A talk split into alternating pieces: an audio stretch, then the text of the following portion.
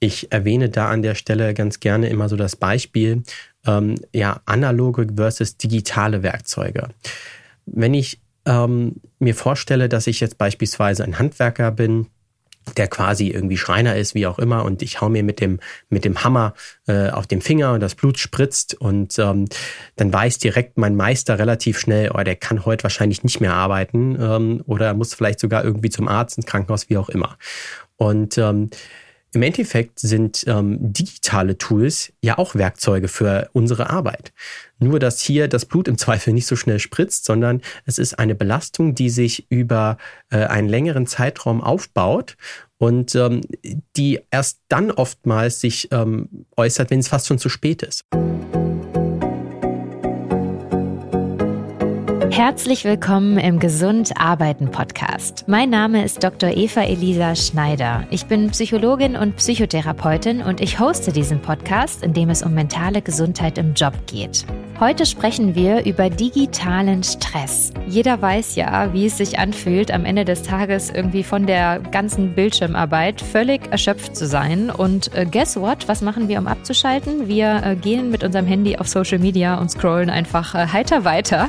Ähm, dazu übrigens auch ein interessanter Fakt. Ähm, ich habe eine Untersuchung gefunden vom Smartphone-Hersteller OnePlus, die gezeigt hat, dass wir jeden Tag 173 Meter Content auf dem Smartphone konsumieren. Mal als Vergleich, das ist fast zweimal so hoch wie die Freiheitsstatue in New York. Also unfassbar viel Content. Und es ist ja eigentlich paradox, dass wir sagen, hey, digitale Medien machen uns total zu schaffen und um wirklich abzuschalten, werden wir uns einfach noch mehr digitalen Medien zuwenden.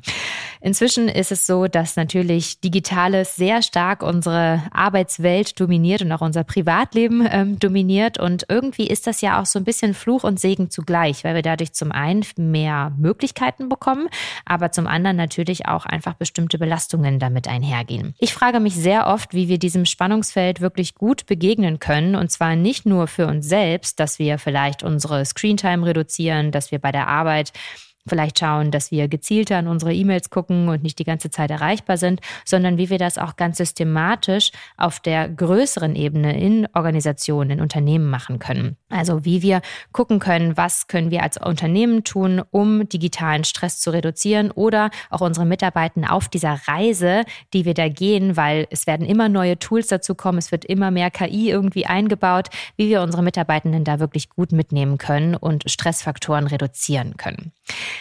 Dafür habe ich einen fantastischen Gast eingeladen, um über das Thema digitalen Stress zu sprechen. Dr. David Bausch ist promovierter Wirtschafts- und Sozialwissenschaftler, dessen Forschung sich auf digitale Veränderungen in der Arbeitswelt konzentriert. Er ist seit über sieben Jahren als stellvertretender Abteilungsdirektor in unterschiedlichen HR-Funktionen in der Commerzbank tätig und darüber hinaus hat er die Managementberatung Digi2Place gegründet, die Maßnahmen anbietet, um digitalen Stress zu reduzieren. David hat außerdem ganz frisch sein Buch Digitaler Stress Schattenseite der neuen Arbeitswelt herausgebracht und deshalb gäbe es für unser heutiges Thema wahrscheinlich kaum einen besseren Experten. Herzlich willkommen, David. Schön, dass du da bist. Hallo Eva, schön da zu sein. David, Digitales übt ja eine totale Faszination auf uns aus. Ähm, wie kommt es denn, dass wir einerseits von digitalen Medien so angezogen sind, also wirklich uns das wie so ein Magnet irgendwie anzieht und gleichzeitig wir sie aber auch so verteufeln? Wie kommt dieser Spagat zustande? Uh, das ist eine ganz spannende Frage direkt zum Einstieg, äh, fast schon philosophisch. Ähm, ich könnte sie am ehesten, glaube ich, beantworten äh, mit einem Zitat von ähm, Gary Small, einem ja, führenden Verhaltenswissenschaftler aus Amerika, ähm, der mal gesagt hat, dass wir unser Gehirn quasi neu konditionieren, neu programmieren, mittels äh, diverser Hightech-Erfindungen nennt er das im, im englischen Original, hat darüber ein Buch geschrieben, nennt sich iBrain. Und da zeigt er eben ganz interessant auf, wie wir ähm, ja mittels dieser ganzen neuen Hightech-Erfindungen ähm, unser Gehirn, was ja grundsätzlich nicht darauf evolutionär ausgelegt war, neu programmieren und ähm, dadurch gewisse Abhängigkeiten schaffen, die so vorher nicht da waren. Und ähm, das mhm. Problem ist natürlich bei äh, ja, Abhängigkeiten jeglicher Art, ähm, wenn die uns dann noch einen Vorteil bringen, ähm, dann wird's halt, wird's halt schwer an dieser Stelle, davon wieder loszukommen. Und ähm, ja, du hast es gesagt, äh, das Buch ist frisch erschienen, digitaler Stress, äh, Schattenseite der neuen Arbeitswelt. Das klingt jetzt so negativ, aber tatsächlich soll es gar nicht diese, diese vielen positiven Entwicklungen verteufeln, sondern ähm, es soll halt mehr oder weniger aufzeigen, okay, wie können wir ähm, mit den negativen Seiten eben umgehen, damit wir die Vorteile besser ähm, für uns nutzen können. Und das bringt mich ja eigentlich dann auch zu deiner Frage, denn die werden, äh, die, diese digitalen Entwicklungen, die sind einfach nicht nur aus unserem Leben wegzubringen. Und wir müssen eben schauen, wie wir letztendlich damit ja einen angemessenen, gesundheitlich ordentlichen Umgang erlernen. Ja, absolut. Ne? Ähm, also ich glaube, da kommen wir auch noch mal dazu, inwiefern denn eigentlich äh, digitaler Stress Auswirkungen auf die Gesundheit hat. Aber vielleicht kannst du ähm, uns erst einmal ganz kurz umreißen, woran ich denn eigentlich digitalen Stress erkenne, weil wir sind ja ständig mit digitalen Medien konfrontiert. Woran weiß ich jetzt, dass ich wirklich an digitalem Stress leide? Mhm, ja, das ist ein ganz spannender Punkt. Ich glaube, dass ähm, oder würde mich sogar zu der Hypothese hinreißen lassen, dass Millionen von Menschen digitalen Stress in Deutschland haben ohne jedoch zu wissen, dass es sich um diesen handelt. Das ist, glaube ich, ein ganz spannender Punkt, denn ähm, mhm. digitaler Stress, den verbinden meistens die Menschen ganz schnell mit dem Thema ständige Erreichbarkeit, äh, always on sein. Das sind Punkte, die sind natürlich auch richtig, aber das ist nur eine Dimension davon, ein Stressor. Mhm. Und ähm, ich glaube, man kann digitalen Stress am besten anhand der verschiedenen Stressoren erklären. Und ähm, wenn ich die mal umreiße, dann wird das, glaube ich, an der Stelle ganz gut deutlich. Also ich hatte gesagt, ständige Erreichbarkeit äh, ist ein Thema, so klar. Ähm, es gibt aber auch, und damit lässt sich immer ganz gut einsteigen, äh, das Thema der digitalen Überladung. Es werden schlichtweg immer mehr Technologien und digitale Systeme an unserem Arbeitsplatz ähm, implementiert, die ähm, damit in Verbindung stehenden Veränderungszyklen werden aber immer kürzer. Das heißt, es kommen immer mehr Technologien in immer weniger ähm, Zeitabständen, was natürlich dann einen Einfluss hat auf zwei weitere Stressoren, nämlich das Thema, kann ich diese Komplexität dieser vielen Systeme angemessen durchdringen? Und häufig mhm. ist das eben ähm, nur bedingt der Fall, weil aber eben auch die Zeit fehlt, um hier mit den Technologien ähm, ja, warm zu werden und ein Gefühl dafür zu bekommen, die zu durchdringen. Ich sage dann immer, ähm, ein SAP-System, das, das trinkst du halt einfach nicht innerhalb von ein paar Tagen, sondern das braucht ein bisschen was, weil es eben so viele oh, Prozesse ja. abbildet. Und ähm, ja. ja, das bringt dann gleichzeitig den nächsten Stressor hervor, das Thema der Unsicherheit im Umgang. Also wie handle ich denn eine Technologie angemessen? Und desto komplexer sie ist, desto schwerer fällt es mir vermutlich auch, ähm, damit umzugehen. Und das ist der zweite ähm, Stressor, der damit in Verbindung steht, ähm, der auch häufig gerade dieser älteren Generation zugeschrieben wird. Also häufig hört man ja diese, diese ja fast schon Buzzword-Sätze im Sinne von, ja, die äh, Digital ähm, Immigrants, ähm, die können nicht mit Technologien umgehen, die haben da irgendwie nicht so das Gefühl, ja, das ist im Endeffekt genau das, was dieser Stressor der Unzuverlässigkeit oder der ähm, der Stressor der Ungewissheit ähm, im Umgang eben verdeutlicht. Ähm, aber auch junge Menschen haben tatsächlich diesen ähm, Stressor auch zum Teil. Aber ähm, es ist das, was man im Volksmund darunter, glaube ich, ganz gut versteht. Dann haben wir aber auch noch den Stressor der ähm, Unzuverlässigkeit, da bin ich ja gerade schon reingerutscht ein Stückchen. Ähm, und warum habe ich den? Ich sehe gerade dein Bild hier so ein bisschen flackern, äh, so dass ich die Befürchtung habe, dass uns das WLAN jetzt hier bald äh, vielleicht im Stich lässt und äh, unsere Aufnahme mhm. dann abschmiert. Äh, ist mir tatsächlich auch schon mal im Podcast passiert. Und ähm, das schafft natürlich bei mir eine gewisse Anspannung, ähm, weil ich eben die Sorge habe, oh Gott, wie lange hält jetzt hier die Leitung ähm, aufrecht? Und tatsächlich dieser Stressor der Unzuverlässigkeit, der ist noch relativ jung. Ähm, ich glaube aber, dass der äh, in einer immer digitalisierteren Welt wirklich von enormer Bedeutung ist.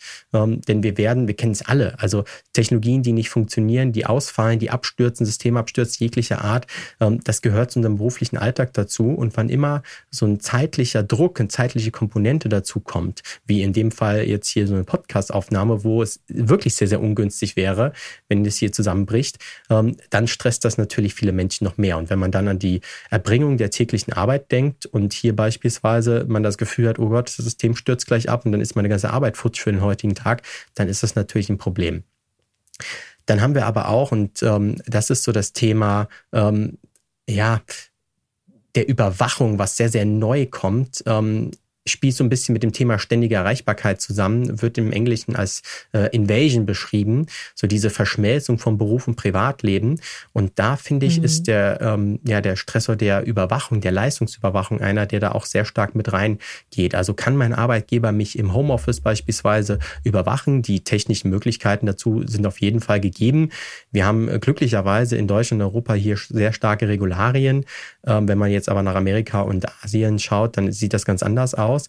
Ähm, aber ich habe auch schon erlebt, dass es Menschen stresst, wenn beispielsweise ihr Microsoft Teams Status auf Gelb rutscht.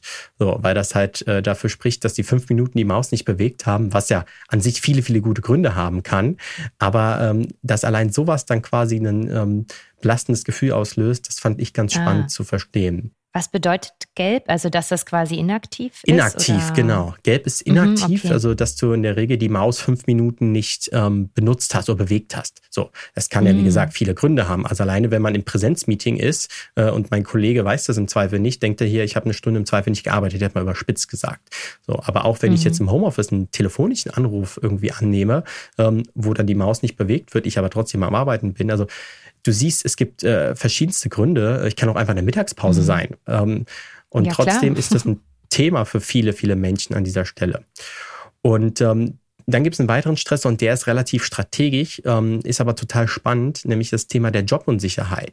Habe ich die Sorge, mhm. dass mein Arbeitsplatz durch eine KI-Anwendung, ein intelligentes System, einen intelligenten Algorithmus perspektivisch ähm, gefährdet sein kann? Und das ist das Interessante seit 2023, seit wir so über ChatGTP und andere KI-Anwendungen reden, ist das Thema ins Bewusstsein vieler Menschen gerückt, weil man auf einmal merkt, oh, die können ja doch alles, so, oder zumindest sehr, sehr viel. Also ähm, das ist wirklich total spannend. Früher wusste man natürlich auch, okay, ähm, da wird vielleicht was kommen und ja, die digitale Transformation, die verändert die Arbeitswelt etc. Aber jetzt so seit dem letzten Jahr, da denkt man so, oh Gott, was, was ChatGTP und Co. alles können, das ist total äh, total verrückt. Also schon heute können äh, KI-Anwendungen bessere Röntgenbilder auswerten als äh, Röntgenärzte. Mhm. Und wir wissen ja, wie gut KI-Anwendungen sind, wenn es um Textverarbeitung geht. Äh, da stellt sich natürlich auch für jeden Jurist so ein bisschen die Frage, okay, es wird vielleicht mein Beruf nicht ähm, nicht ersetzen können, aber vielleicht braucht es in, in Zukunft in einer Kanzlei nur noch ähm, die Hälfte der Anwälte, weil ähm, ein gewisser Anteil da eben ausgelagert werden kann. Und diese Sorge ja. ähm, betrifft dementsprechend nicht nur, wie man vielleicht im ersten Moment häufiger hört, ähm, gering qualifizierte Menschen, sondern eben auch, wie die Beispiele zeigen, vom Röntgenarzt oder auch dem Juristen, auch sehr hochqualifizierte. Und das wird uns gesellschaftlich sehr, sehr stark ähm, fordern. Ist aber tatsächlich, wie gesagt, ein ja, digitaler strategischer Stressor, der jetzt im direkten Arbeitsumfeld noch nicht so stark spürbar ist für viele Menschen. Ja, ja.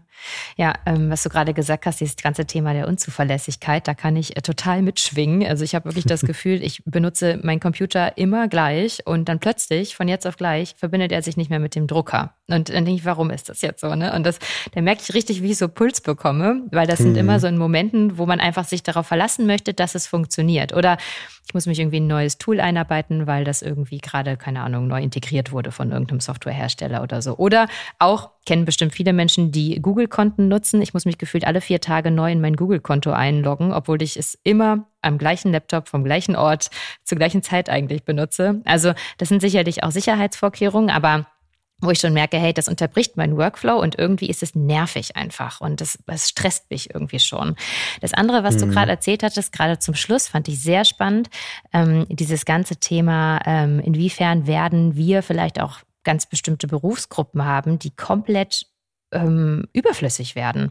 Ähm, ich glaube, dass es da zum einen eine Entwicklung geben wird, dass natürlich auch ganz viele neue Jobs und Rollen entstehen, so ähnlich wie wir das damals hatten, als irgendwie Social Media auf die Welt gekommen ist, dass wir vor 30 Jahren noch gar nicht wussten, dass es irgendwann mal eine Jobbezeichnung gibt, die Social Media Manager heißt. Also das ist etwas, das können wir uns gerade noch gar nicht vorstellen, was auch KI an neuen Möglichkeiten überhaupt bringt, auch in der Jobwelt. Aber gleichzeitig diese diese systematische Bedrohung, ne, zu wissen, ich werde überflüssig gemacht und meine Person und meine Arbeit wird überflüssig gemacht, diese Unsicherheit, die damit einhergeht, glaube ich, die beschäftigt sehr viele Menschen. Mhm. Und jetzt habe ich mich gefragt, ob davon bestimmte Berufsgruppen oder Branchen besonders ähm, anfällig für sind, besonders gefährdet mhm. für sind. Weißt du das? Mhm.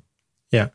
Es äh, ist ganz spannend, was du gesagt hast, weil im Endeffekt ähm, weiß die Forschung schon seit vielen, vielen Jahren, ähm, was da auf unsere Arbeitswelt zukommt, wenn man jetzt mal so aus so einer Makroperspektive draufschaut, dann sieht man sehr, sehr mhm. deutlich, ähm, dass Millionen von Arbeitsplätzen weltweit ähm, davon ähm, betroffen sein werden. Gibt da eine ganz äh, interessante McKinsey-Studie zu. Ähm, auch viele andere Studien gehen genau in dieselbe Richtung. Und alle Studien eint aber ein gemeinsamer Punkt auch. Die sagen alle, es werden auch ähm, ungefähr vergleichbar viele Jobs neu entstehen. Also ähm, ja. das ist nicht so, dass da auf einmal irgendwie auf der Welt ähm, ein paar Millionen ähm, Arbeitsplätze weniger verfügbar sind, sondern die sagen alle, okay, da entstehen auch neue, wie du schon gesagt hattest, vor 30 Jahren hätte man auch nicht gesagt, dass es den Social Media Manager gibt. Und ähm, das Spannende und ja, in gewisser Weise auch Tückische ist allerdings, dass die neuen Jobs, die da entstehen, da kann es jetzt in der Regel kein 1 zu 1 Matching geben. Also da ist jetzt nicht, ja. dass ich sage, okay, ähm, der Job, der wegfällt, da kann ich jetzt im Zweifel einfach sagen, okay, du wirst jetzt der nächste KI-Entwickler. So liegt auf der mhm. Hand, dass das halt irgendwie nicht geht, wenn jetzt irgendwie äh, ein Controller ähm, seinen Arbeitsplatz verliert. Ähm, warum wähle ich den Beruf ja. des Controllers? Es gibt ähm, äh, interessante ähm, Prognoseinstrumente, äh, können wir sicherlich auch mal äh, in den Shownotes verlinken. Ähm, wo man quasi nach be bestimmten Berufen suchen kann und schauen kann, okay, wie stark ist das ähm, Potenzial, dass hier eine KI oder ein Intelligenzsystem, welcher Art auch immer, ähm, diesen Job übernehmen kann. Und ähm, mit Hilfe dieses Prognoseinstruments kann man dann ganz gut so die Wahrscheinlichkeit abschätzen. Und da ist mhm. der Beruf des Controllers, ich hoffe jetzt, äh, wenn uns Controller zuhören, dass ich sie nicht komplett äh, demotiviere, äh, ist tatsächlich einer der Berufe, die sehr stark ähm, ja, von der Digitalisierung betroffen sein werden, ähm, was ja auch naheliegend ist, wenn man jetzt mal über den, über den Job äh, von Reporten von Zahlen etc. irgendwie äh, drüber nachdenkt. Ähm, es gibt dagegen andere Jobs und Richard David Brecht bezeichnet die in seinem Buch Freiheit für alle als Empathieberufe. Das sind all die mhm. Berufe, die mit Menschen jetzt primär im Kern arbeiten, dass die letztlich aufgewertet werden im Zuge dieser Entwicklung, ähm, weil sie halt eben nicht in dem Maße ersetzt werden können. Und ähm, das geht dann, ja, die Spanne kann man ganz groß ziehen. Also so von so Sachen wie irgendwie Erzieher über Pflegekräfte, also all diese, diese Berufe, die wir heute schon haben, werden dann immer, immer wichtiger. Und ähm, mhm. tatsächlich, ähm, weil dieses eins zu eins Matching dann aber so schwer ist, äh, wird uns das in ganz große gesellschaftliche Debatten führen. Also man diskutiert seit vielen Jahren nicht aus einer Laune in der Politik über so Themen wie bedingungsloses Grundeinkommen, sondern weil man halt eben weiß, okay, da kommt eine Veränderung in unserer Arbeitswelt, auf die unser Sozialstaat erstmal reagieren muss. Also es führt uns jetzt fast ein bisschen weg vom Thema. Ähm, aber da wird es viele, viele Berufe treffen. Es gab ein spannendes FAZ-Interview mit Alena Büchs, ähm, Vorsitzende des Deutschen Ethikrats, ähm, die sowas, ich krieg's jetzt nicht ganz im Zitat zusammen, aber ziemlich sinngemäß gesagt hat, ist jetzt übertrieben, wenn ähm, sich alle um ihren Job Sorgen machen, aber es wird schon viele treffen. So, das war der Wortlaut am Ende. Mhm. Und ähm, wenn das quasi die Vorsitzende des Deutschen Ethikrats sagt, dann ähm, ja, glaube ich, dann sollte uns das so ein bisschen äh, zum Nachdenken ähm, bringen. Ja, absolut. Nun sprechen wir hier ja vor allen Dingen auch über Gesundheit, besonders auch mentale Gesundheit. Mich würde mal interessieren, wie kann denn digitaler Stress auf all diesen Ebenen, die du auch eben genannt hast, der Gesundheit schaden? Mhm. Ja, das ist, ähm, da gibt es gute Untersuchungen darüber, die halt zum einen auf der körperlichen Ebene ähm, Erkenntnisse bringen, aber auch auf der, sagen wir mal, betriebswirtschaftlichen. Für uns ist jetzt ja vor allem die, die körperliche oder mentale äh, Komponente da ganz entscheidend. Ähm, ich finde es aber der Vollständigkeit ganz äh, wichtig, beide auch zu nennen. Also wenn man mit der körperlichen äh, Komponente beginnen mag, ähm, dann sind das so Sachen wie ähm, ja, Kopfschmerz, Rückenschmerz, Muskelverspannungen, ähm, Schlafstörungen, die da zu nennen sind. Ähm, aber was eben finde ich eben deutlich interessanter und weil es eben auch nicht so einfach spürbar oder zuordnenbar ist, sind so Themen ähm, wie eben Konzentrationsschwierigkeiten, ähm, so eine emotionale Erschöpfung finde ich ein, ein, wirklich ganz, ganz ähm, ja herausforderndes äh, Thema. Ähm, was dir vielleicht in deinem beruflichen Alltag noch viel häufiger ähm, begegnet. Aber dieses Thema, dieses dauerhafte emotional erschöpft sein, was wirklich einen echt ermüden kann, das ist was, was sehr häufig belegt wird.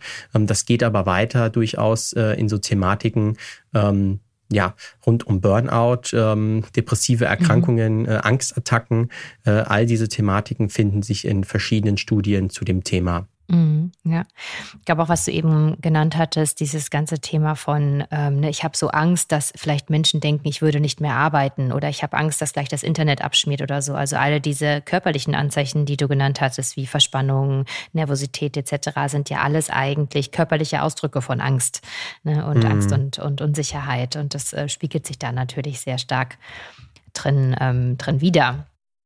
Und Schamgefühl kann dafür auch ein Treiber sein. Das vielleicht als Ergänzung ja. noch, ähm, weil ja. da sind wir wieder bei dem Thema ähm, auch Jobunsicherheit. Wenn ich eben die Sorge habe, dass quasi mein Chef den Eindruck gewinnt, hier, ich bin nicht kompetent im Umgang mit diesen neuen Arbeitstools, ähm, dann entsteht daraus auch häufig ein Schamgefühl, ähm, was sich dann wiederum ähm, äußert, dass man natürlich versucht, das alles möglichst zu verschleiern, äh, was dann wiederum auch kontraproduktiv ist, weil es eben die ja, die Chance nimmt, dass man eben damit lernt, einen gesunden Umgang zu bekommen. Ja. Was kostet uns denn digitaler Stress? Also sowohl persönlich als auch beruflich? Also ich glaube, es kostet uns vor allem ähm, ja sehr, sehr viel Energie, ähm, was dann letztlich auch ähm, zu den Punkten führt, die wir gerade gesagt haben. Also ähm, ich glaube, es führt zu sehr viel gesundheitlicher Beeinträchtigung und ich erwähne da an der Stelle ganz gerne immer so das Beispiel, ähm, ja, analoge versus digitale Werkzeuge. Wenn ich ähm, mir vorstelle, dass ich jetzt beispielsweise ein Handwerker bin, der quasi irgendwie Schreiner ist, wie auch immer, und ich hau mir mit dem, mit dem Hammer äh, auf den Finger und das Blut spritzt und ähm, dann weiß direkt mein Meister relativ schnell, oh, der kann heute wahrscheinlich nicht mehr arbeiten ähm, oder muss ja. vielleicht sogar irgendwie zum Arzt, ins Krankenhaus, wie auch immer. Und ähm, im Endeffekt sind ähm, digitale Tools ja auch Werkzeuge für unsere Arbeit. Nur, dass hier das Blut im Zweifel nicht so schnell spritzt, sondern es ist ja. eine Belastung, die sich über äh, einen längeren Zeitraum aufbaut und ähm, die erst dann oftmals sich ähm, äußert, wenn es fast schon zu spät ist, weil viele Menschen merken ja. das über einen sehr, sehr langen Zeitraum nicht. Ähm, man nimmt das mit so einer gewissen Erschöpfung wahr. Ich hatte eben über emotionale Erschöpfung gesprochen. Und manchmal kommt man dann an den Punkt, dass einfach das Fass zum Überlaufen ähm, gebracht wird. Und dann ist es häufig schon zu spät, weil man dann eben ja nicht nur mal eine Woche irgendwie ausfällt, sondern halt tatsächlich ein bisschen länger. Und ähm, ich glaube, das kann kann hier für viele Menschen zum Thema werden, ähm, aber losgelöst von dieser, von dieser psychischen Komponente ist es natürlich aber auch ein Einfluss auf das Privatleben, auf ähm, das Rollenverständnis. Wenn ich eben abends irgendwie beim Abendessen ähm, E-Mails beantworte äh, und immer zwischen dieser Rolle der Privatperson oder des Familienvaters oder der Mutter, wie auch immer, ähm, hin und her wechsle zum Arbeit äh, oder zum Angestellten, ähm, dann kann das natürlich auch Konflikte äh, im Familienleben erzeugen und das wiederum dann auch ähm, gesundheitliche Beeinträchtigungen nach sich ziehen. Also wir haben hier einfach ähm, verschiedene Rollen, die wir managen müssen und wo die Trennung einfach auch ganz, ganz schwer ist. Ähm, das macht es wirklich für, den, für, das, für die Umsetzung im, im täglichen Daily Life ähm, besonders herausfordernd. Ja. Ich selber habe das äh, ganz, ganz oft, dass ich mich auch so erschöpft fühle abends manchmal und gar nicht so richtig weiß, was ich eigentlich an dem Tag gemacht habe. Also ich habe so das Gefühl, mhm. ich habe einfach irgendwie super viel und intensiv gearbeitet, digital, ähm, weil das meiste, was ich tue, ist nun mal digital, ähm, aber bin einfach total krass K.O. Und ich kann dir gar nicht sagen, was ich an dem Tag gemacht habe. Da war jetzt irgendwie, war kein mhm. Meeting-Marathon oder sonst irgendwas. Ähm, aber äh, apropos Meetings, übrigens auch geile Anekdote, bisschen peinliche Anekdote von meiner Stelle.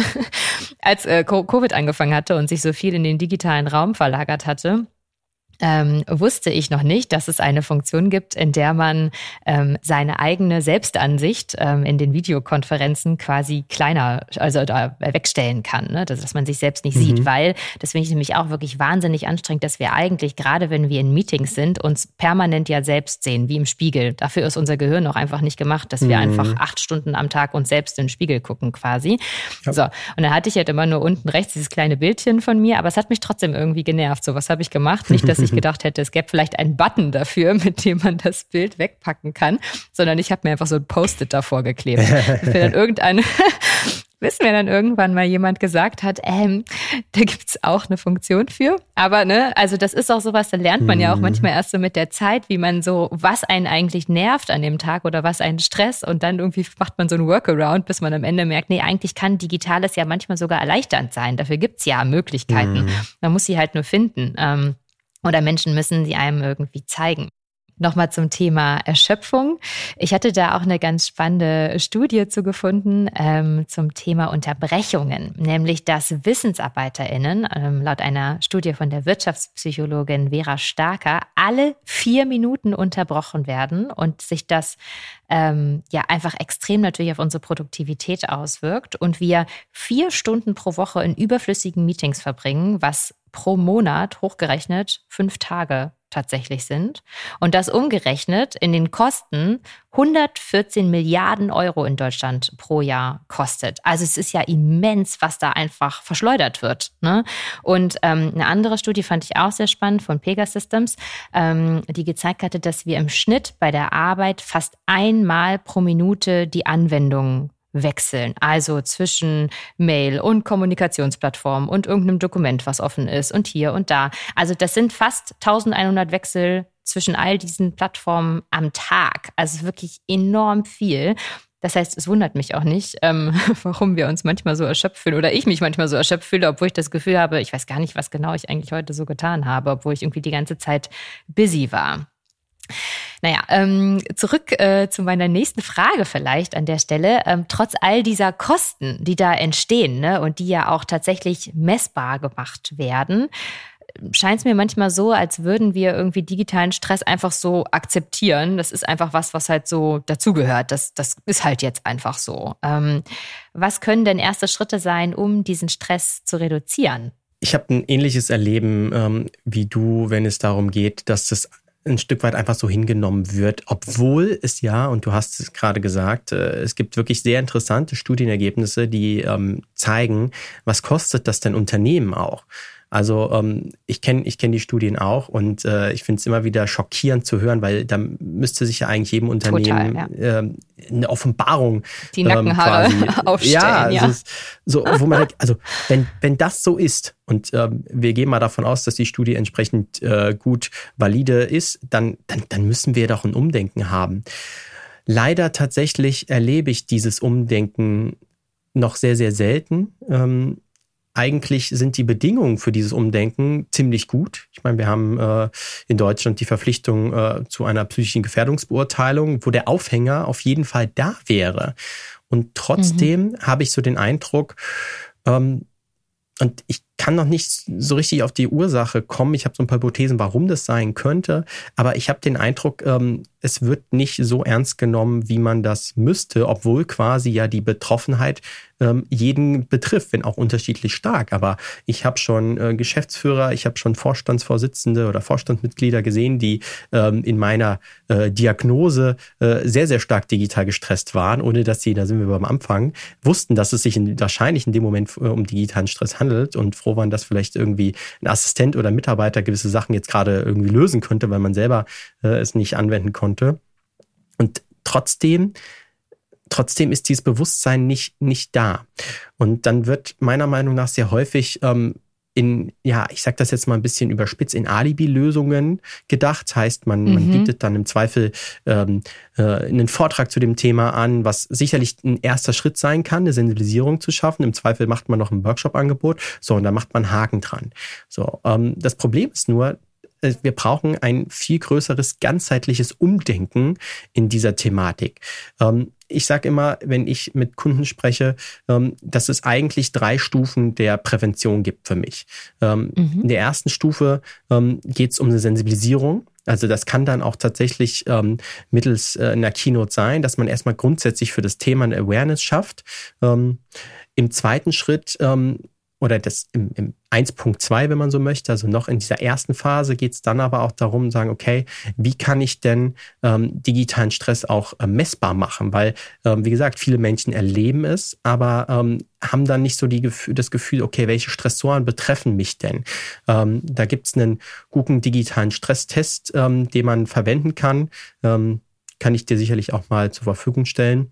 Und ähm, wenn das auf dieser individuellen Ebene ähm, erfolgt ist, wenn wir dann eine Nummer größer gehen und dann auf die organisationale Ebene gucken, dann ist so die zweite Stufe für mich, ich sage, okay, man hat verstanden, da ist eine Belastung, die ist bei manchen Mitarbeitern wirklich sehr, sehr extrem. Ähm, dann geht es darum, mit diesen Mitarbeitern ein Stück weit schon mal individuelle Bewältigungsstrategien zu erarbeiten. Und das kann man dann natürlich in einem, in einem Workshop-Format machen. Ähm, das ist aber tatsächlich dann halt nur ein Baustein, denn wenn man die Menschen zurück in das Setting ihres Jobs bringt und hier die Stressoren ähnliche sind, dann ähm, brauchen sie schon ziemlich gute Bewältigungsstrategien, um denen Einhalt zu gebeten. Das heißt, die dritte Phase ist dann dadurch gekennzeichnet, dass man hier viel stärker drauf eingeht und sagt, okay, wie können wir denn die Organisation weiterentwickeln, dass sie eben in der Lage ist, ähm, eine, eine, ein, ein präventives ähm, Arbeitsumfeld ähm, zu schaffen, das eben digitale Stressoren gar nicht so zulässt. Und dann muss man mhm. aber an wirklich ähm, große Themen in der Organisation rangehen. Dann sind wir weit weg von ähm, Punkten, die nur die klassische Gesundheitspolitik im Unternehmen bestimmen, sondern dann sind wir bei richtigen Organisationsentwicklungsthemen. Und da braucht man natürlich auch die entsprechende mhm. ähm, Organisationsentwicklungskompetenz im Haus, ähm, optimalerweise mit einem systemischen Ansatz geprägt, damit man eben äh, das System auch ganzheitlich betrachten kann und ähm, wo man sich dann eben angucken kann, okay, wo entsteht denn der äh, digitale Stress in meiner Organisation? Und auch hier kann man digitalen Stress ähnlich gut messen, wie man das auf individueller Ebene ähm, machen kann. Und wenn da eben deutlich wird beispielsweise, dass es äh, die Stressoren der, der Komplexitäten, der Ungewissheit sind, dann kann man da anders drauf reagieren, als wenn ich jetzt weiß, okay, es ist das Thema Entgrenzung vom Buch- und Privatleben, äh, ständige Erreichbarkeit etc. Also man kann da auch sehr datengestützt rangehen, um einfach nicht so im Blauen irgendwie zu fischen.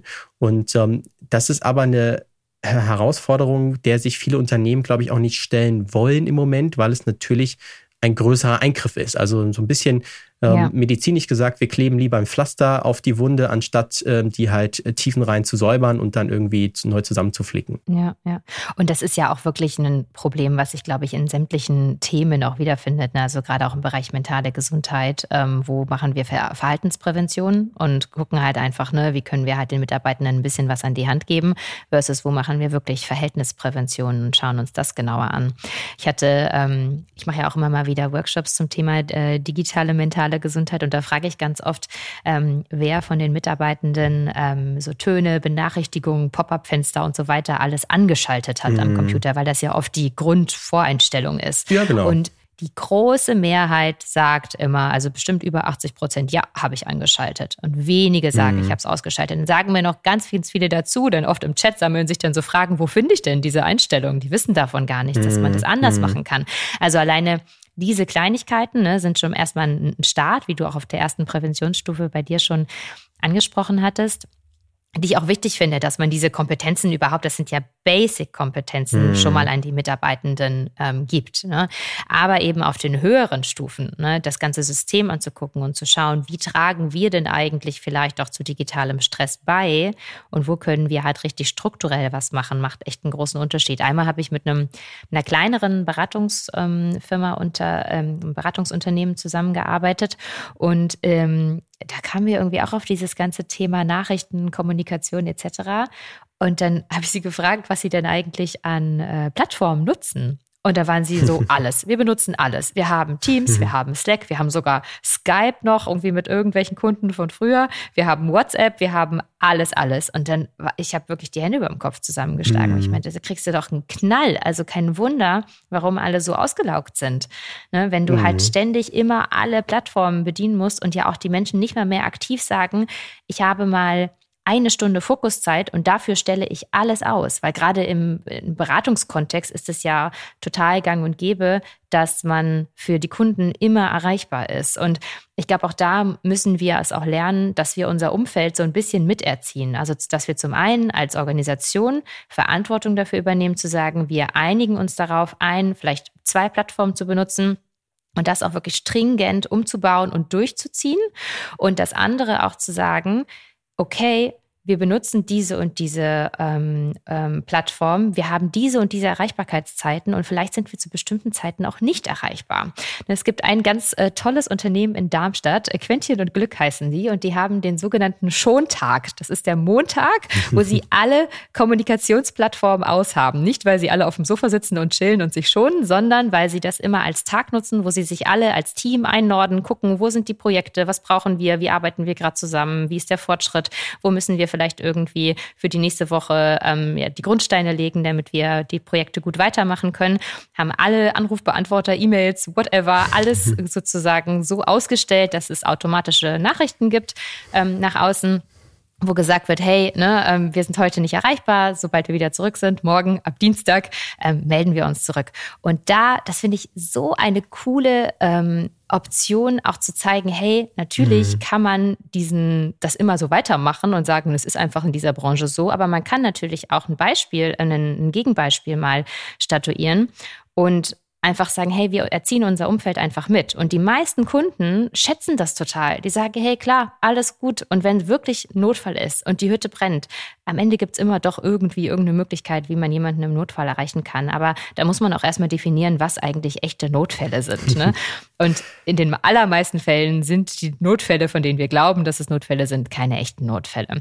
Und das finde ich halt wichtig, auch, dass wir das als Organisation auch mehr nach außen kommunizieren ne? und unser Umfeld da einfach ein Stück weit auch miterziehen, weil meistens wird das auch geschätzt. Und das wird tatsächlich auch auf individueller Ebene oft geschätzt. Auch da wieder hatte ich auch ein interessantes Beispiel. Ähm, war ich in einem Unternehmen und da hat jemand ganz neu angefangen am allerersten Tag und ähm, ich war, also wenn ich an meine ersten Arbeitstage zurückdenke, dachte ich so, boah, ich bin irgendwie super gewissenhaft und irgendwie äh, genau, sitzt da irgendwie so ganz brav und tu so als auf jeden Fall, als ob ich irgendwie äh, alles total checke sofort, obwohl ich eigentlich voll überfordert bin und bin ähm, dann irgendwie, keine Ahnung, um 17.30 Uhr noch da, obwohl ich gar nicht so richtig weiß, was ich jetzt eigentlich noch machen soll, weil es einfach schon viel Input an dem Tag war und sitze aber dann trotzdem noch bis, weiß nicht, 18 Uhr da, einfach nur aus, aus Anstand. So, und dann gab es in dem Unternehmen, wo ich war, irgendwie eine Person, die hatte ihren ersten Tag und meinte, hey, irgendwie um, weiß ich nicht, 15, 30, 16 Uhr, wisst ihr was? Ne, ich habe für heute wirklich alles mitgenommen, was ich brauchte. Es war mein erster Onboarding-Tag. Morgen komme ich wieder. Ich gehe jetzt einfach nach Hause. Und ich fand das so stark. Ich hätte mich das niemals getraut, als ich damals irgendwie angefangen hatte.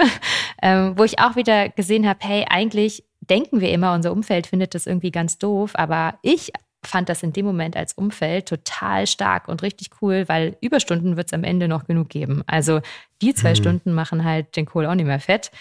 Ähm, und das finde ich halt schön, dass man auch immer mal wieder so einen Impuls nach außen gibt, mit dem man zeigt, okay, ne, wir können das auch anders machen. Und eigentlich wird das meistens sogar geschätzt und nicht nur mit schrägen Augen beugt. Ja, ich glaube, Du hast, hast was ganz Spannendes äh, gesagt, wo ich gerne gerade noch drauf eingehen möchte, weil du hast, also ich hätte es kaum besser sagen können, ähm, aber es, es, es ist echt total spannend. Diese Überladung, diesen digitalen Stressor der Überladung, der wird auch häufig damit beschrieben, dass wir ähm, jetzt gerade seit der Pandemie unsere Kommunikationskanäle in der Regel verdoppelt haben. Also vor der Pandemie haben wir jetzt oh, alle Wahnsinn. per Mail, per ähm, Präsenzmeeting, vielleicht per äh, Telefon oder per Handy telefoniert, so oder halt Kontakt gehabt. Ja. Waren jetzt im Schnitt vier Kanäle, vielleicht kam der eine oder andere noch dazu. Aber jetzt nach der Pandemie ähm, sind viele Unternehmen gerade in dem Setting, was du gesagt hast, wir nutzen alles. So, dann kommen halt Videokonferenzsysteme hinzu, die haben ihre eigenen Chat-Systeme, dann haben wir auch noch irgendwelche SharePoints, wo Kommunikation stattfindet, Slack und Co. Und ähm, wir müssen natürlich für die Erbringung unserer Tätigkeit die alle irgendwie im Blick behalten, weil könnten ja alles relevante Nachrichten irgendwo reinkommen. Und ja. ähm, da ist unser Gehirn einfach nicht drauf ausgelegt, auf diese Überlastung. Und das ging eben auch zu schnell. Und was ich sehr häufig in meinen Keynotes dann auch merke, wenn wir dann ins Diskutieren danach kommen, ähm, dass so eine Art, ich nenne das immer digitale Zusammenarbeitsvereinbarung fehlt. Wir alle haben im mhm. Unternehmen irgendwie unseren Code of Conduct, der uns sagt, okay, wie gehen wir miteinander um? Aber die Pandemie hat so eine Geschwindigkeit in der digitalen Entwicklung ähm, mitgebracht, dass wir uns nicht darüber Gedanken gemacht haben, wie wollen wir denn digital zusammenarbeiten. Also da gibt es in den wenigsten ja. Unternehmen wirkliche ähm, ja, ein, ein Framework, dass man eben sagt, okay, wann sind wir erreichbar, über welche Kanäle kommunizieren wir. Ähm, deswegen fand ich den Schontag total äh, cool an dieser Stelle. Ähm, SAP hat ja was ähnliches versucht mit dem Focus Friday, wo man eben sagt, okay, hier gibt es keine Meetings. Ähm, das sind ja alles Initiativen, die eben dem entgegenwirken sollen, dass man sich damit aber auseinandergesetzt hat und gesagt hat, okay, ähm, wir wissen, da ist eine Belastung da und wir müssen jetzt hier eben es schaffen, möglichst ja Rahmenbedingungen so anzupassen, dass sie eben für unsere Arbeitswelt ähm, produktiv sind und dass wir eben nicht ähm, dauernd Unterbrechungen haben. Denn wie du auch gesagt hattest, ähm, ich erlebe das ähnlich. Ja, ganz viele wissen gar nicht, welche ähm, Einstellungsmöglichkeiten es an dieser Stelle gibt. Also, dass man sich beispielsweise ähm, auch E-Mails, äh, dass man nicht nur die Pop-up-Funktion irgendwie ausstellen kann, sondern dass man sie auch beispielsweise ähm, stündlich ähm, erscheinen lassen kann in den Posteingang, sodass man dann beispielsweise nicht minütlich, wann immer die E-Mail reinkommt, eine Unterbrechung hat, sondern dass man im Zweifel achtmal pro Arbeitstag ähm, diese Unterbrechung hat. Und in der Regel ist es ja so, dass in 95 Prozent der Fällen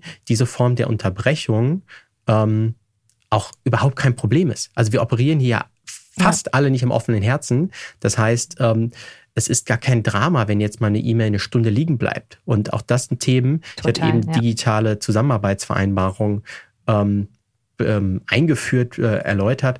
Auch das sind Themen, wo man sich die Frage stellen muss, erwartet denn mein Mitarbeiter oder mein Kollege, meine Kollegin, dass ich innerhalb von ähm, x Minuten antworte? Und in der Regel erwartet ja. das ja keiner, sondern das sind Glaubenssätze, die da auch vorherrschen. Ich muss da jetzt schnell antworten. Und ähm, das sind eben Themen, an denen müssen wir gemeinschaftlich arbeiten, auf Teamebene und auf organisationaler Ebene. Total, ja. Da fällt mir auch ein, dass ähm, es ja auch oft einfach die Möglichkeit gibt, den Status, quasi im Status was reinzuschreiben, bei Slack oder bei Teams, ne? wie zum Beispiel, ich bin jetzt bis so und so viel Uhr, habe ich gerade eine Deep Work Phase, dann bin ich wieder erreichbar. So, und für die meisten Menschen reicht das total, das einfach zu wissen, weil wenn es wirklich brennt, ähm, dann findet man meistens einen Weg, jemanden doch noch irgendwie anders zu erreichen.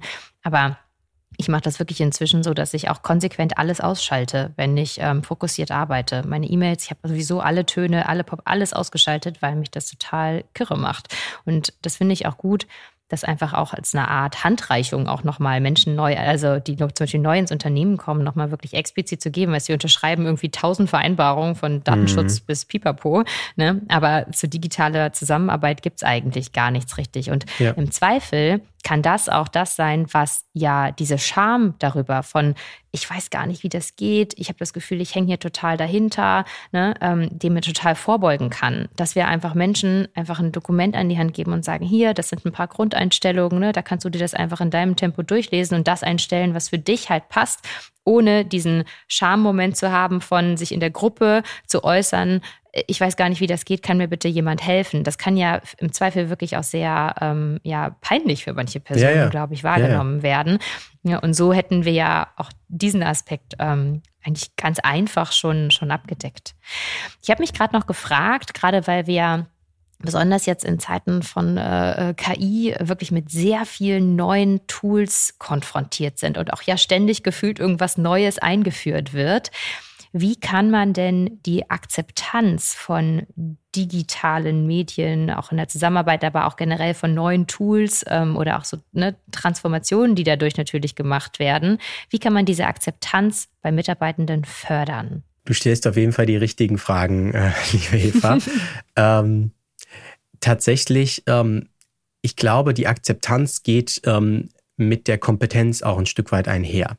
Das zeigen ja. ähm, auch meine Studien. Ich habe ja ähnlich dazu geforscht. Ich habe ja untersucht, wie quasi digitale Veränderungen Widerstandsverhalten am Arbeitsplatz erzeugen und bin eben da über eben dieses Feld digitaler Stress zu diesem Widerstandsverhalten gekommen. Und ähm, ich glaube, dass ähm, dieses Schamgefühl, über das wir jetzt schon ähm, ein paar Mal gesprochen haben, das ist ein Thema. Und ähm, ich habe eine ganz äh, interessante Anekdote. Ähm, da hat ein, ein Geschäftsführer einer Beratung, ähm, der, oder Beratung ist es nicht, es war ein Mittelständler, ein kleiner Mittelständler, der hat in der Pandemie ähm, fast ein Jahr lang nicht in Videokonferenzsystemen teilgenommen. Und ähm, mhm weil er quasi immer irgendwie gesagt, ja, ich bin gerade unterwegs und ähm, ich bin ja gerade hier und da und ich kann das nicht. Also vereinfacht gesagt, er hat immer Ausreden gefunden dafür. Ein ähm, Jahr, das muss man erstmal schaffen. Ja, wow. ja, ja.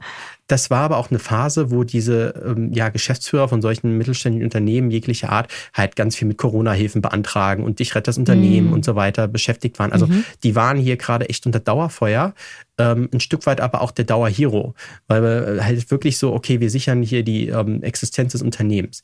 Und er tatsächlich hat er wirklich ein knappes Jahr ähm, das war er da einfach nicht in Konferenzen dabei. Und wenn er dabei war, dann, ähm, weil sie im Büro waren und dann hat er gesagt, hier, ich komme zum Kollegen XY rüber, dann gucken wir auf einem Bildschirm.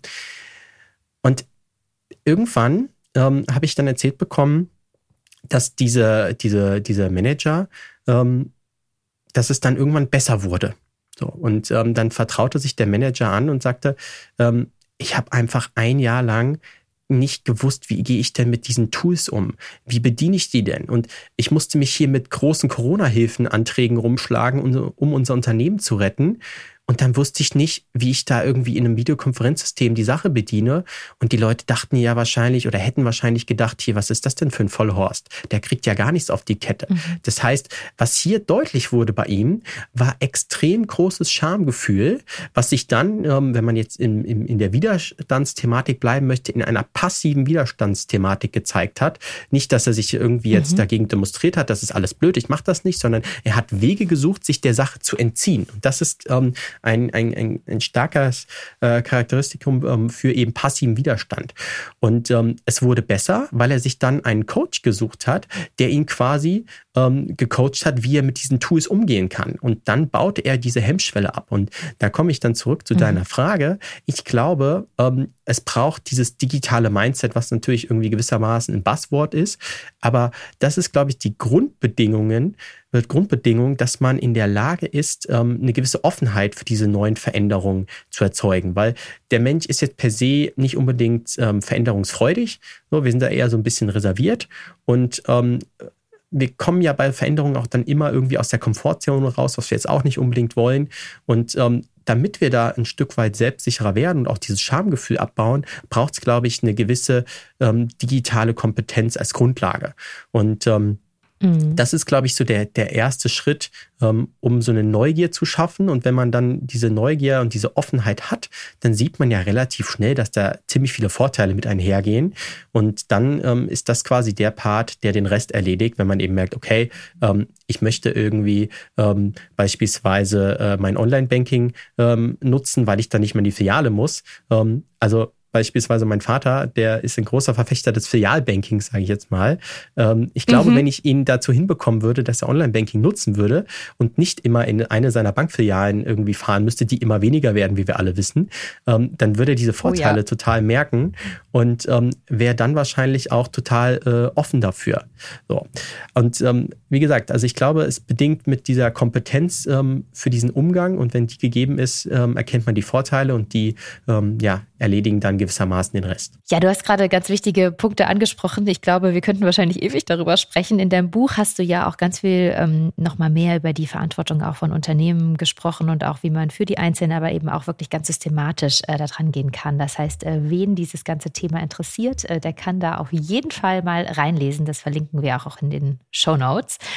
Und du hattest eben gerade auch noch den Test angesprochen. Das wird mich ja auch wahnsinnig äh, interessieren. Das heißt, dafür können wir euch auch gerne einen Link zur Verfügung stellen, wo ihr euren digitalen Stress tatsächlich selbst mal prüfen und testen könnt. Der ist dann 30 Tage gültig. Das heißt, den findet ihr in den Show Notes. Da könnt ihr gerne mal äh, reingucken.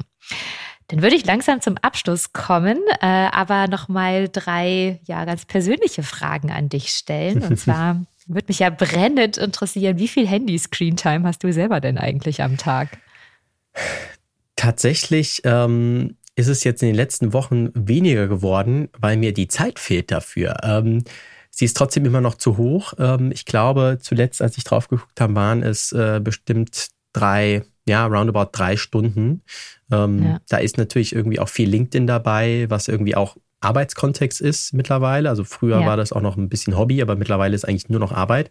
Ähm, mhm. Aber im Moment fehlt tatsächlich die Zeit. Ähm, ich versuche, das ist so meine, meine Prämisse, so eigentlich unter zwei Stunden zu kommen. Ist, glaube ich, dann ein gesundes Maß. Ja, ja. Bei mir sind es ungefähr zwei, aber ich versuche auch wirklich sehr, sehr, sehr konsequent das Handy wegzulegen, so gut es geht. Ich finde es mhm. immer noch zu viel. Vor allen Dingen, weil ich mich dann ganz oft am nächsten Tag frage, was habe ich gestern an meinem Handy konsumiert, an was ich mich heute noch erinnere? Und ja, da ja. ist meistens sehr wenig dabei. Also ich finde es einfach krass, wie viel wir so wegkonsumieren, ohne wirklich zu wissen, was das war. Und das wird einfach so, ja. es kommt einfach so passiv irgendwo hin. Ja, sondern es eigentlich besser ist, auch wirklich in eine aktive Nutzung zu gehen. Ähm, das ist mal meine mhm. kritische Frage an mich selbst, wenn ich merke, mein Handykonsum wird sehr groß. Ähm, was machst du selber denn lieber analog als digital? Uh, also ich bin ein, ein Freund von analogen Beziehungen pflegen. Ich glaube, das ist auch was, was wir in der Pandemie gemerkt haben, dass ähm, digital natürlich für den Austausch auch hilfreich sein kann, wenn es inf äh, informativ ist. Aber wenn es um die ja. Qualität ähm, geht, dann bin ich doch ein Freund von ähm, analogen Beziehungen. Also da kann ein, ein, Telefonat kann nie ein persönliches Gespräch für mich ersetzen. Zumindest ja. damit ich die Möglichkeit habe. Ja, ich glaube, das geht den meisten auch so. Das äh, ist auch, ich meine, es gibt natürlich Möglichkeiten, wo man eben ja. geografisch getrennt ist, wo es nicht anders geht. Aber wenn ich hier die Wahl hätte, irgendwie, dann würde ich immer äh, die Möglichkeit des persönlichen Gesprächs vorziehen. Face to face, ja, total, genau. Ähm, ja, und was ist denn etwas, was du gerade neu lernst? Tatsächlich ähm, beginne ich jetzt damit mit äh, Videoproduktion. Ähm, also es klingt jetzt höher, als es ist. Ähm, wow. Aber ich muss jetzt für ein paar berufliche Kontexte äh, das eine oder andere Video drehen. Und äh, da habe ich mir jetzt äh, auf einer dieser großen Plattformen äh, für im Einzelhandel äh, eine sehr ein kleines mobiles äh, Videostudio mit Greenscreen und so gekauft. Und ähm, alleine da irgendwie das Equipment wow. sich damit auseinanderzusetzen, was brauche ich denn alles, ähm, damit das halbwegs gute Bedingungen sind. Ähm, das wird jetzt, glaube ich, ähm, ja, das nächste Projekt, was so ein bisschen nebenbei als, als Skill irgendwie dazukommt. Äh, wahrscheinlich wird es auch den einen oder anderen digitalen Stress ja. erzeugen, wenn es dann in dem Schnitt geht, hinten raus. Aber ähm, ja, das ist so das, an dem ich gerade ähm, ja, rangehe ein Stück weit. Ja, ich mache ja auch YouTube und ich muss sagen, das ist also auch am Anfang für mich sehr ungewohnt gewesen, ne? einfach so äh, irgendwo in eine Kamera zu sprechen ne? und einfach irgendwie auch für sich innerlich eine Struktur parat zu haben. Mhm. Über ein Thema, über das man sprechen möchte, was aber auch irgendwann wieder ein Ende findet, weil ich kann ewig über meine Themen sprechen, glaube ich. Geht dir wahrscheinlich genauso. Ähm, kann ich aber ja. total mitgehen, ja. Wenn man jetzt noch mehr über dich finden möchte, wo finden die Zuhörerinnen und Zuhörer, Zuhörer dich? Ähm, wo kann man mehr von dir erfahren? Ja, ich glaube, am, am besten geht das tatsächlich äh, über LinkedIn. Ähm, da findet man mich relativ schnell ähm, als David Bausch. Ähm, ist, glaube ich, gibt es auch nicht so viele an dieser Stelle. Ähm, es gibt auch einen Instagram-Kanal äh, mit Dr. David Bausch, ähm, der dann auf Privatpersonen eher so ein bisschen auch ähm, zugeht. Aber tatsächlich bin ich auf LinkedIn einfach deutlich ähm, aktiver, ähm, auch gerade was die Vernetzung angeht. Ich freue mich da mit neuen Leuten in Kontakt zu kommen und für dieses wichtige Thema des digitalen Stresses zu sensibilisieren. Ja, Super, vielen, vielen Dank. Dann äh, danke ich dir, David, dass du hier zu Gast warst. Es war ein ganz tolles Gespräch. Es hat mir wirklich äh, nochmal ganz viele neue Impulse gegeben. Vielen Dank dafür. Schön, dass du mein Gast warst. Danke für deinen Input. Ja, vielen Dank für die Einladung, liebe Eva.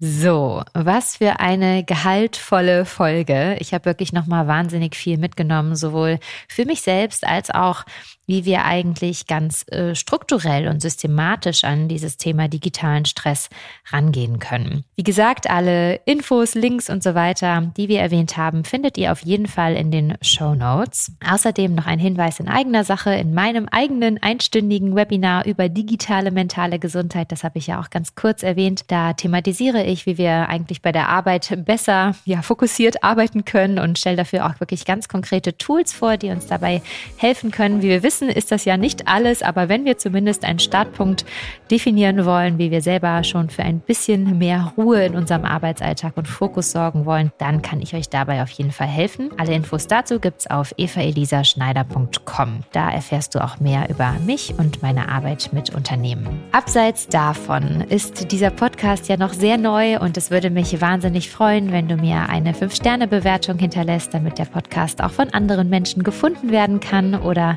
wenn du den Podcast vielleicht auch weiterleitest, besonders auch diese Folge an Menschen, die vielleicht ähm, genau diese Tipps und Inhalte mal brauchen, um ihren digitalen Stress etwas zu reduzieren. Wenn du darüber hinaus ähm, Themenwünsche, Feedback oder Anregungen hast, dann schick mir gerne eine E-Mail an podcast.evaelisaschneider.com.